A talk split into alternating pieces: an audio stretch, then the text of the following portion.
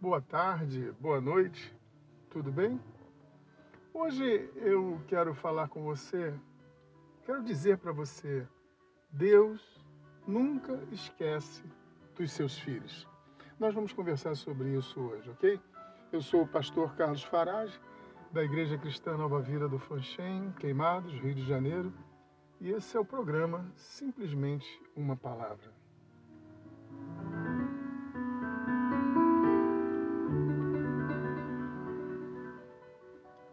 2 Coríntios, capítulo 1, versículo 20, está escrito: Porque todas as promessas de Deus têm nele o sim.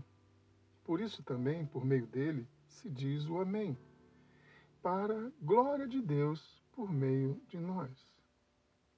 As promessas de Deus são indiscutivelmente cumpridas, pois já possuem um sim, ou seja, já possuem a aprovação de Deus para se cumprirem. E por conseguinte, a nossa parte é simplesmente por meio dele e pela fé dizermos o Amém, para que a glória de Deus seja vista em nossa vida. No livro de Gênesis, no capítulo 6 e 7, nós temos uma narrativa de como a terra estava corrompida e cheia de violência.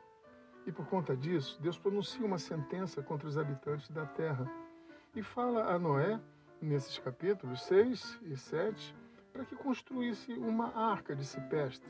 Ele dá as coordenadas para o projeto.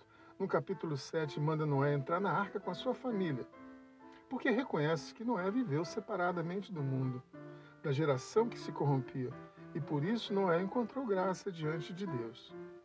No, no livro de Gênesis, no capítulo 7, verso 5, nós lemos: E Noé fez tudo como o Senhor lhe havia ordenado. A obediência é uma característica daqueles que temem o Senhor. Em Gênesis 7, dos versos 17 a 24, nós lemos o que aconteceu. Restou apenas Noé e os que com ele estavam na arca. E diz a Bíblia, no verso 24, que as águas prevaleceram sobre a terra por 150 dias. Aí eu te pergunto, como deveria estar o coração de Noé durante esses 150 dias e de todos aqueles que estavam com ele? Só água, nenhuma visão de terra ou de vida a não ser os que estavam na arca.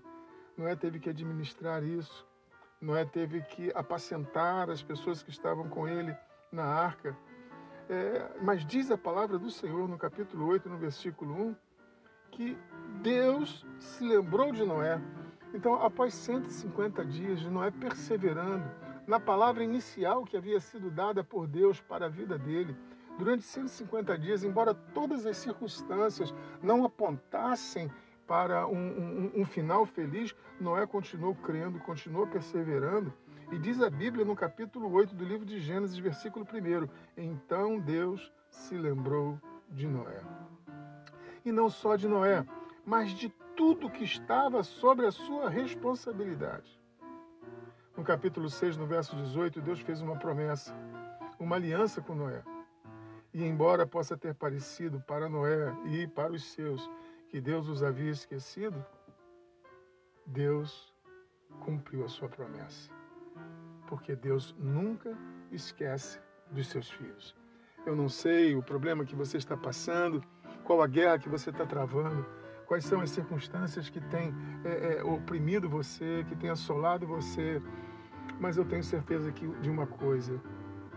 Eu não sei quanto tempo vai durar, mas eu tenho certeza de uma coisa: o fim disso é a sua vitória. Porque Deus tem uma promessa sobre a sua vida. Deus não esquece dos seus filhos. Então persevere, confie, mantenha a tua fé, fique firme na presença do Senhor. Eu quero orar com você.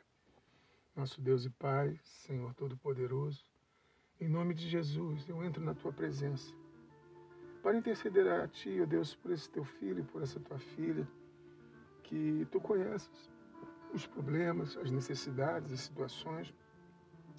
Talvez ele esteja à beira do, do desespero, Talvez essa pessoa não esteja dormindo direito. Talvez essa, essa pessoa esteja ansiosa. Deus, mas nesta hora eu peço que o Senhor venha com o bálsamo. E te peço em nome de Jesus que venha abreviar os dias, ó Deus, desse sofrimento, desta dor. Declarando hoje para esse teu filho, para essa tua filha, ó Deus, o final dessa história, o final feliz dessa história. Eu abençoo esse teu filho, essa tua filha que comigo ora nesta hora. E faço isso em um nome santo e precioso de Jesus Cristo de Nazaré, que vive e reina para todo sempre. Amém e graças a Deus.